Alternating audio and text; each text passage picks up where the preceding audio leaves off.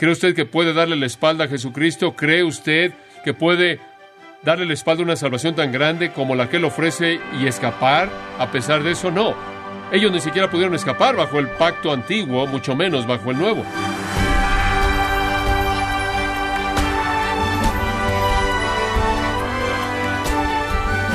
Le saluda su anfitrión Miguel Contreras, dándole la bienvenida a esta edición de Gracia a vosotros con el pastor John MacArthur. Cuando se habla de la salvación en Cristo, no se puede asegurar que está basada en una profesión de fe que no ha sido probada. ¿Confía en que es usted salvo porque hizo una profesión de fe cuando era niño? ¿Cree que su salvación es genuina porque pasó al frente en un servicio? O John MacArthur nos muestra lo que es la fe verdadera manifestada en evidencias de regeneración y fruto espiritual parte de la serie Examínese a sí mismo, aquí en gracia a vosotros. Vaya conmigo por un momento antes de que examinemos el libro de Hebreos a Juan capítulo 12. En Juan capítulo 12, en el versículo 32, nuestro Señor dijo, Y yo, si fuera levantado de la tierra, a todos atraeré a mí mismo. Y decía esto dando a entender de qué muerte iba a morir. Le respondió la gente, nosotros hemos oído de la ley que el Cristo permanece para siempre. ¿Cómo pues dices tú que es necesario que el Hijo del Hombre sea levantado? ¿Quién es este? En otras palabras, hemos oído que el Mesías va a vivir. ¿De qué estás hablando que él va a ser crucificado? ¿Quién es este Hijo del Hombre?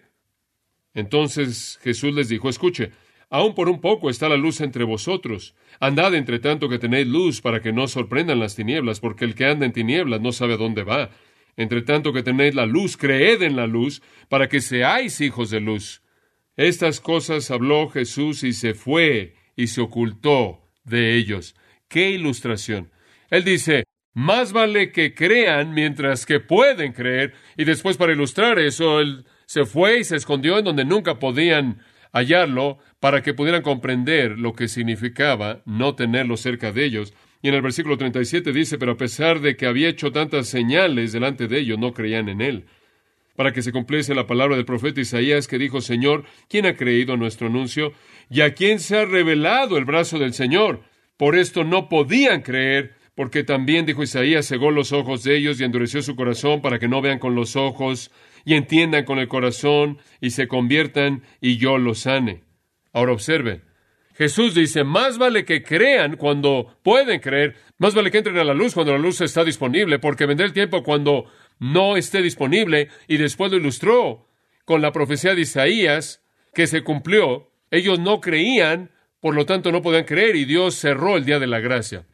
Él dice, no voy a estar aquí por mucho tiempo, más vale que actúen mientras que pueden actuar antes de que sean confirmados en la soberanía de Dios en su incredulidad.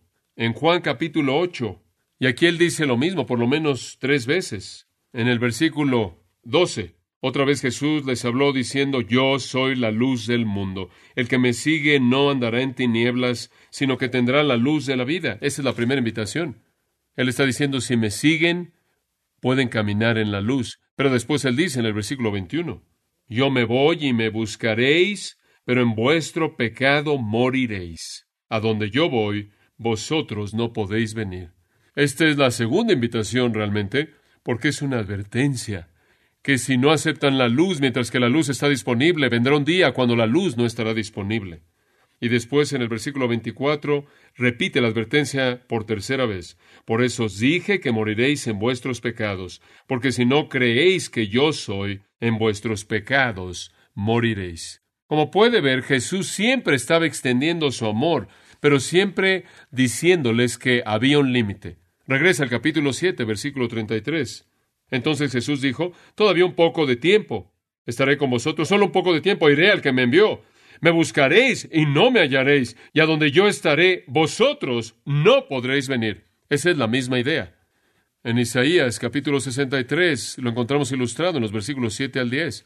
El profeta Isaías dice, mencionaré las misericordias del Señor y las alabanzas del Señor según lo que el Señor ha dado a nosotros y la gran bondad hacia la casa de Israel, la cual dio a ellos, derramó en ellos según sus misericordias y según la multitud de sus misericordias. ¿Qué versículo? Habla de la misericordia y la alabanza y la bondad y la misericordia de Dios. Porque Dios dijo, Ciertamente mi pueblo son hijos que no mentirán. Y entonces fue su Salvador. Qué retrato de Dios. Fue tan amoroso, Él fue tan misericordioso, Él fue tan amable, Él fue tan lleno de gracia, Él fue su Salvador. Y el versículo 9, en toda su aflicción Él fue afligido y el ángel de su presencia lo salvó. En su amor y en su compasión Él los redimió y los llevó durante todos los días de la antigüedad. Oh, qué retrato, qué Salvador tan amoroso. Pero el versículo 10 viene como un shock, como un relámpago que sale de lo azul para despedazar la paz de la escena. Pero se rebelaron y afligieron a su Espíritu Santo. Por lo tanto, Él se convirtió en su enemigo y peleó contra ellos. ¿Puede usted creer en ese tipo de cambio? En una pequeña sección de tres versículos, Dios es paciente.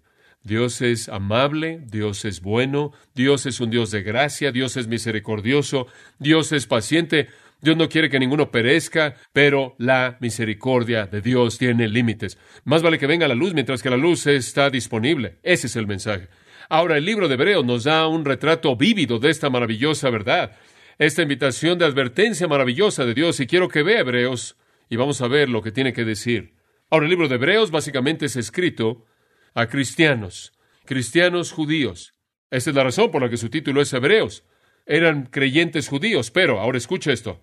Intercalado a lo largo del libro de Hebreos, el cual es escrito a cristianos judíos, hay advertencias, advertencias, advertencias para confrontar a esas personas. Ahora escucha esto, que conocen el Evangelio intelectualmente, que entienden el llamado de salvación, pero nunca hacen el compromiso. Muy bien. Entonces, conforme el escritor desarrolla el libro escribiéndolo a los creyentes, de vez en cuando se detiene y él dice, ahora yo sé que en esta congregación algunos de ustedes saben que es la verdad, pero nunca han hecho el compromiso. Y de esta manera están estas advertencias. En el caso de los lectores de esta carta, los hebreos eran judíos. Estaban intelectualmente convencidos de que el Evangelio era verdad. Estaban intelectualmente convencidos de que Jesús era el Mesías, pero no comprometían su vida con él. No tomaban ese acto simple de fe semejante a la de un niño y se arrojaban en su gracia y misericordia. No venían a Cristo, tenían miedo de que fueran aislados de su comunidad, tenían miedo de que fueran rechazados por sus familias. El precio que pagar era demasiado alto y entonces ellos estaban ahí en la reja temiendo que fueran perseguidos o aislados o rechazados o que tuvieran que hacer a un lado, rendir su estilo de vida actual. Ahora quizás usted encaja ahí en algún lugar, usted conoce la verdad, usted sabe que Jesús es el Cristo, el Hijo del Dios viviente, usted conoce el Evangelio y usted cree que es verdad, pero se resiste usted a hacer el compromiso personal con Cristo porque teme ser aislado por su familia, teme ser rechazado por sus amigos o la gente con la que está o con la que usted trabaja. Usted tiene miedo de que quizás sea perseguido y el precio que pagar será demasiado alto. O quizás simplemente usted no quiere rendir su pecaminosidad actual y entonces usted se queda ahí sabiendo que es verdad, pero nunca hace el compromiso. Bueno, si ese es el caso, entonces Hebreos le habla directamente a usted. Veamos los pasajes de advertencia de manera muy breve y veamos lo que dicen. Capítulo 2, versículos 1 al 4 es el primero. Capítulo 2, versículos 1 al 4. Por tanto, ¿qué significa por tanto? Nos lleva de regreso al capítulo 1. Y eso habla de la majestad de Jesucristo. Todo acerca de la gloria de Jesucristo. Todo trata acerca del que ascendió para estar a la diestra de la majestad en las alturas, la diestra de la majestad de Dios, el que es mejor que los ángeles, Jesucristo mismo. Debido a lo que hemos aprendido y lo que hemos aprendido acerca de Jesucristo, debido a que sabemos quién es Él, debido a que ahora Sabemos cómo Dios lo ha exaltado, debido a quién es Él en su majestad. Por tanto, es necesario que con más diligencia atendamos a las cosas que hemos oído, no sea que, que, que nos deslicemos. Escuche, si usted sabe que Él es quien es, y si usted ha oído el mensaje, entonces el escritor está diciendo, más vale que pongan atención a lo que han oído, no sea que deslicemos. Siempre pienso en el hombre que había reducido su fortuna entera a un diamante en el cual, el cual él colocaba en su bolsillo para llevárselo a Europa, y mientras que estaba ahí a bordo de un barco, él lo estaba aventando al aire y el barco se movió y cayó el diamante en la orilla y se cayó al mar. No sé a qué desdicemos.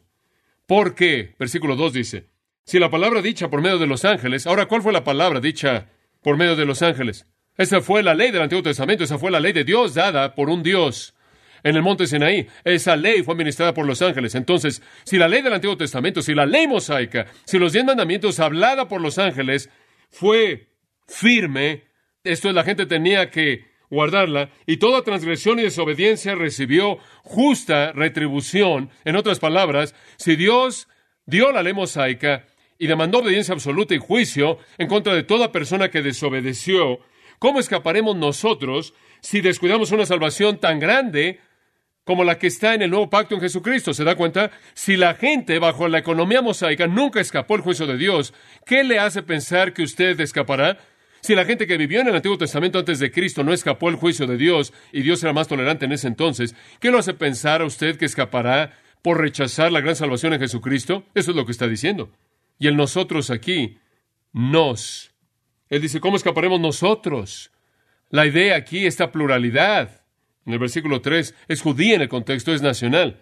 Si nosotros que somos de Israel, que hemos oído el Evangelio, si nosotros sabemos que aquellos que estaban en la economía antigua no escaparon cuando negaron la palabra de Dios. ¿Qué nos hace pensar que nosotros escaparemos si nosotros negamos la palabra de Dios? Es un pasaje poderoso. Juicio cierto resultará. Dice en el versículo 2, Toda transgresión y desobediencia recibió justa retribución. Es una recompensa negativa. ¿Cree usted que puede darle la espalda a Jesucristo? ¿Cree usted que puede darle la espalda a una salvación tan grande como la que él ofrece y escapar a pesar de eso? No. Ellos ni siquiera pudieron escapar bajo el pacto antiguo, mucho menos bajo el nuevo. Veamos la segunda advertencia en Hebreos capítulos 5 y 6. Hebreos capítulos 5 y 6. No tenemos tiempo para entrar a todo esto a detalle, pero simplemente veamos el capítulo 6 y nos saltaremos parte del principio. Pero él está diciendo en el versículo 12, porque debiendo ser ya maestros después de tanto tiempo, tenéis necesidad de que se os vuelva a enseñar cuáles son los primeros rudimentos de las palabras de Dios. Las palabras de Dios son las leyes del Antiguo Testamento. En otras palabras, Él dice, miren, ustedes deberían ser maestros del Evangelio, tienen suficiente información como para ser maestros del Evangelio, pero en lugar de eso alguien necesita enseñarles de nuevo las leyes del Antiguo Testamento. Son primitivos cuando deberían ser avanzados, no han respondido a lo que han oído. Ahora vaya al versículo 4 y Él les advierte. Porque es imposible, ¿ve esa palabra? Porque es imposible que los que una vez fueron iluminados y gustaron del don celestial y fueron hechos partícipes del Espíritu Santo y asimismo gustaron de la buena palabra de Dios y los poderes del siglo venidero y recayeron, sean otra vez renovados para arrepentimiento, crucificando de nuevo para sí mismos al Hijo de Dios y exponiéndole a vituperio. Ahora escuche, esta es una advertencia de nuevo. Esto no es para cristianos y esto no es para no cristianos abiertos, desafiantes. Este es para el que está sentado en la orilla. Este es para la persona que dice, sé que es verdad, pero nunca ha hecho el compromiso. Y lo que él está diciendo es esto. Miren, si han sido iluminados, en otras palabras, iluminados es comprensión mental, es entendimiento mental. Si han gustado el don celestial, ¿y quién es el don celestial? sino el Espíritu de Dios. ¿Y cómo han gustado el Espíritu de Dios? Porque el Evangelio predicado a ellos había sido confirmado por señales y maravillas y dones del Espíritu, como dice en el capítulo 2, versículos 3 y 4. Entonces, el Espíritu de Dios había estado operando en medio de ellos. Lo habían gustado, no habían comido realmente y habían participado, lo habían probado y en un sentido completo necesitaban participar. Pero en cierta manera eran participantes parciales y gustadores parciales. Inclusive gustaron de la palabra de Dios, gustaron del poder de la época venidera, como puede ver los milagros que fueron realizados en la primera iglesia y los milagros que fueron hechos en el tiempo apostólico eran un precursor de los milagros que serán hechos en el reino. Y entonces los milagros, claro, que Cristo hará cuando Él regrese. Entonces Él les dice, su mente ha sido iluminada y han tenido una prueba de lo que el Espíritu ha hecho. Y como usted sabe, muchos judíos, el Espíritu Santo fue el poder a través de Cristo que alimentó a los cinco mil. Y toda persona que comieron pescado y el pan ese día cuando Jesús los alimentó estaba gustando, estaba probando lo que el Espíritu había hecho. Habían participado de sus milagros, habían participado de su enseñanza, habían participado de su palabra, pero nunca lo habían hecho suyo, propio. Y lo que él dice es, si han tenido toda esta revelación y han gustado y han oído y lo han visto y el poder ha sido desplegado y le dan la espalda y ustedes se apartan, es imposible que se salvan. El punto es este, si rechaza usted cuando tiene la revelación plena, usted no tiene esperanza. Porque ¿qué más puede hacer Dios? ¿Verdad? Por cierto, ningún término en el versículo 4 o 5, ni el término iluminado, gustado del don celestial, participantes del Espíritu Santo, gustado de la buena palabra, los poderes venideros, ninguno de esos términos nunca es usado en ningún lugar en ningún momento en la Biblia para salvación. Estos no son términos de salvación, son términos que están hablando de ser expuesto al Evangelio y ser expuesto al poder de Dios y ser expuesto a la vida de Cristo.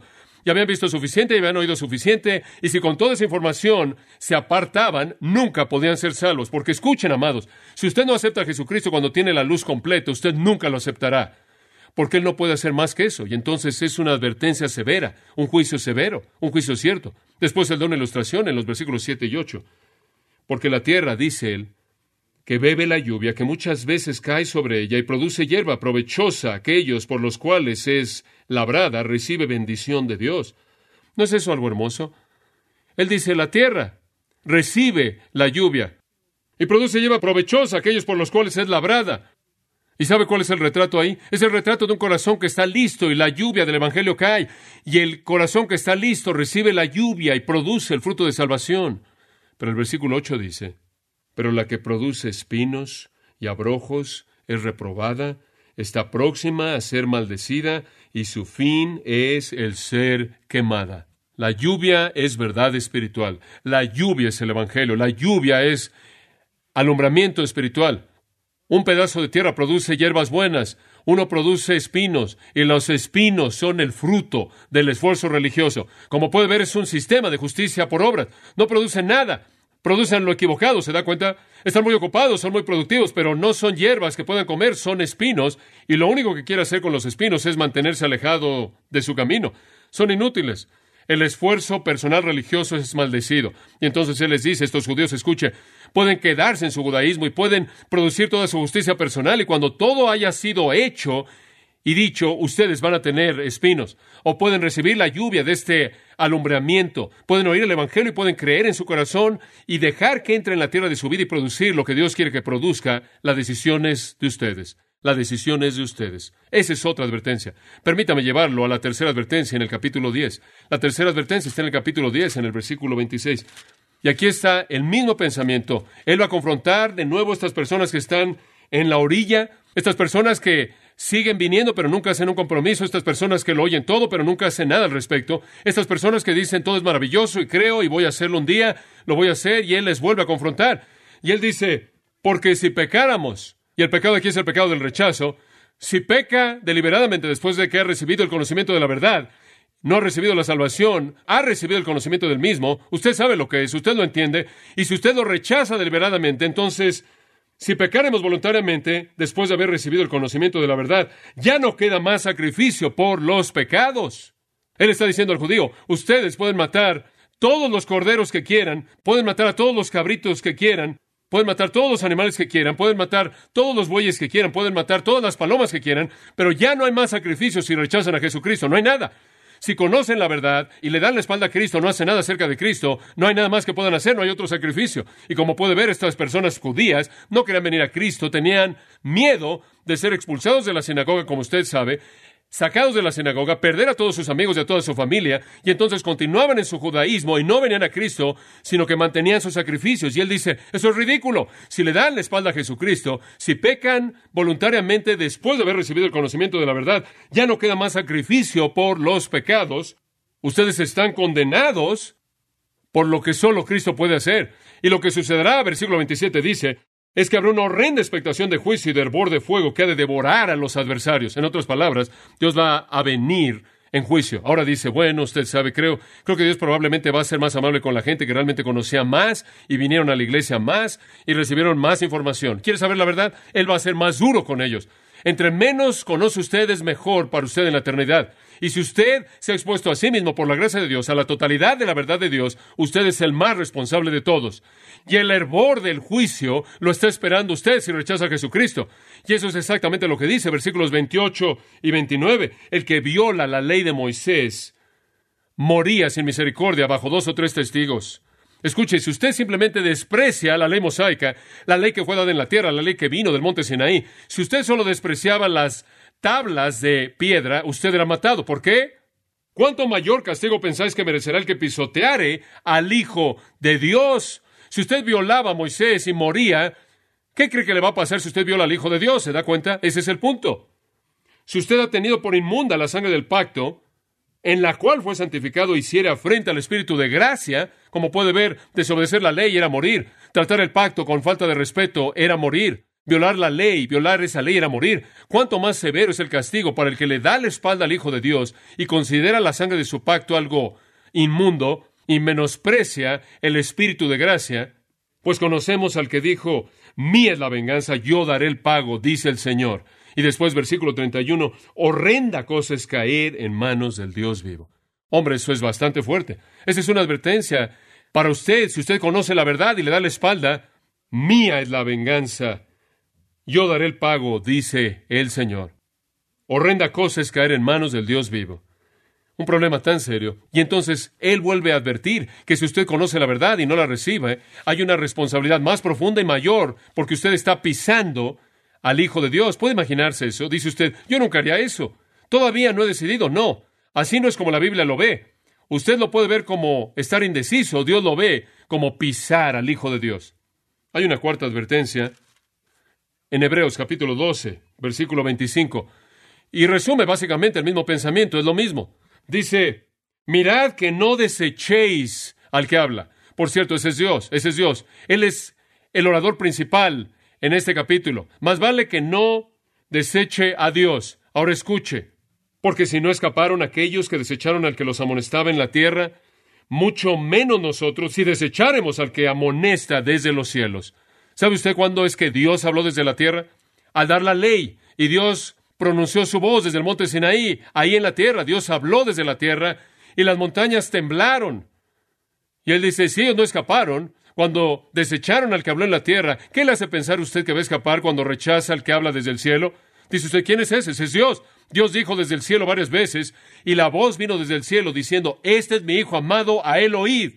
¿Se da cuenta de eso? En el Antiguo Testamento Dios habló desde una montaña terrenal y dijo, hagan esta ley. En el Nuevo Testamento Dios habló desde el cielo y dijo, oigan a mi hijo. Y si ellos no escaparon cuando desecharon la voz de Dios en la tierra, ¿qué lo hace pensar a usted que escapará si desecha al Dios que ha hablado desde el cielo? Él lo resume en el versículo 29 diciendo, porque nuestro Dios es fuego consumidor. Él es fuego consumidor y algún día Él va a conmover no solo una montaña, sino que Él va a conmover los cielos mismos en su juicio. ¡Qué advertencia! La advertencia final y quiero compartirla, está en el capítulo 3 y 4. Capítulos 3 y 4. Ahora quiero que piense conmigo conforme avanzamos a lo largo de esta de una manera más bien rápida. Porque es la advertencia más larga en el libro, simplemente voy a leer algunos versículos y hacer algunos comentarios. Capítulo 3, versículo 7. Aquí de nuevo el Espíritu Santo se detiene y le dice a la persona sentada en la congregación y le dice, oye, tú que conoces la verdad, tú que lo has oído todo, tú a quien se te ha dado todo, tú que quieres ser religioso, Tú que sabe que es la verdad, por favor, mientras que la luz todavía está disponible, antes de que sea demasiado tarde, antes de que la gracia de Dios acabe, antes de que la misericordia de Dios se termine, por favor, dile sí a Jesucristo. Observe el versículo 7. Por lo cual, y después hay un paréntesis hasta el final del versículo 11, como dice el Espíritu Santo, si oyeres hoy su voz, no endurezcáis vuestros corazones. ¿Ve Hoy, dice él. Si oye como Pablo, en Corintios, en 2 Corintios 6.2, hoy es el día de salvación, ahora es el momento. Hoy, dice él, es ahora y aquí y ahora. Siempre pienso en Dele Moody, la noche que él predicó en Chicago y dijo, quiero que ustedes vayan a casa y piensen en lo que he dicho y vengan de regreso mañana en la noche listos para tomar una decisión para Cristo. Y esa noche hubo un incendio en Chicago y una gran parte de su audiencia murió. Él dijo, nunca le vuelvo a decir a alguien mañana. Hoy si huyeren su voz, no endurezcáis sus corazones. Y de nuevo él da una ilustración, como en la provocación. ¿Qué fue eso? En el día de la prueba en el desierto, él dice, les quiero dar una ilustración. Hubo un pueblo que endureció su corazón. Hubo un pueblo quien tuvo un día de prueba, un tiempo en el desierto. Y en lugar de decirme sí, y en lugar de responder, en lugar de oír mi voz, endurecieron sus corazones. Cuando fue, versículo 9, donde me tentaron vuestros padres, me probaron y vieron mis obras cuarenta años. Ahora sabemos dónde estamos, ¿verdad? Tenemos el desierto en el versículo 8 y 40 años en el versículo 9. Estos son los 40 años de Israel en el desierto. Y el versículo 10 dice, a causa de lo cual me disgusté contra esa generación y dije, siempre andan vagando en, en, su corazón y no han conocido mis caminos, por tanto juré en mi ira, no entrarán en mi reposo. La palabra reposo ahí significa Canaán. Esas personas no van a Canaán. Y eso es lo que pasó, ¿verdad? ¿Qué le pasó a la generación entera en el desierto? Todos murieron, ¿verdad? Dios juró, no entrarán en mi reposo y hasta el último de esa generación murió en el desierto y nunca entró a la tierra prometida. Y entonces él dice, versículo 12, Mirad, hermanos, que no haya en ninguno de vosotros corazón malo de incredulidad para apartarse del Dios vivo. Más vale que veas tu propia vida y te aseguras de que no hagas lo mismo. Aquí Dios está listo para llevarte a su reposo. Aquí está Dios listo para llevarte a su reino. Aquí está Dios listo para llevarte a la salvación. Pero endureces tu corazón y eres sorprendido en el acto malo de incredulidad apartándote del Dios vivo. Oh, no dejes que eso te pase a ti, dice él, como les pasó a ellos. Como puede ver, hubo un día en el que se le acabó la paciencia a Dios. Él fue paciente durante un tiempo y después él dijo, es suficiente. Y murieron en el desierto y nunca llegaron a la tierra, la cual debía ser su reposo. 400 años de esclavitud, 40 años de dar vueltas. Oh, cuánto anhelaban llegar a Canaán, la tierra que fluye con leche y miel, y nunca llegaron ahí. Murieron en el desierto debido a la incredulidad. No creyeron en Dios. Así de simple.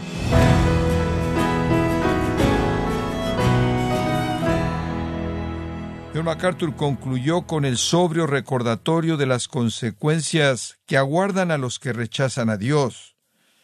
Nos encontramos en la serie Examínese a sí mismo, aquí en gracia a vosotros. Estimado oyente, tenemos a su disposición la Biblia MacArthur en la versión La Nueva Biblia de las Américas, que reúne la traducción moderna más literal disponible en español en Latinoamérica, junto con el trabajo pastoral y la erudición de más de 35 años de John MacArthur, para lograr, junto con la versión Reina Valera 60, la Biblia de estudio más exhaustiva del mercado. Puede adquirir la Biblia MacArthur versión, la nueva versión de las Américas, visitando nuestra página en gracia.org o en su librería cristiana más cercana. Recordándole que puede descargar todos los sermones de esta serie, examínese a sí mismo, así como todos aquellos que he escuchado en días, semanas o meses anteriores, en gracia.org. Si tiene alguna pregunta o desea conocer más de nuestro ministerio, como son todos los libros del pastor John MacArthur en español, o los sermones en CD, que también usted puede adquirir, escríbanos y por favor mencione la estación de radio por medio de la cual usted nos escucha en gracia a vosotros. Es importante conocer no solo el país y ciudad de donde usted nos escucha, sino también la radio. Para quienes contactan nuestro ministerio por primera vez, pueden solicitar una copia del mensaje de promoción sin costo alguno, un mensaje por oyente únicamente. Si usted vive en los Estados Unidos o Puerto Rico, escríbanos a Gracia Vosotros, P.O. Box 4000, Panorama City, California 91412. O puede escribirnos a través del siguiente correo electrónico radio arroba gracia.org y queremos agradecerle desde el fondo de nuestro corazón su tiempo y sintonía, y en nombre de John MacArthur y del personal de este organismo, invitarle para que nos acompañe en la próxima edición y así juntos continuar desatando la verdad de Dios un versículo a la vez, en gracia a vosotros.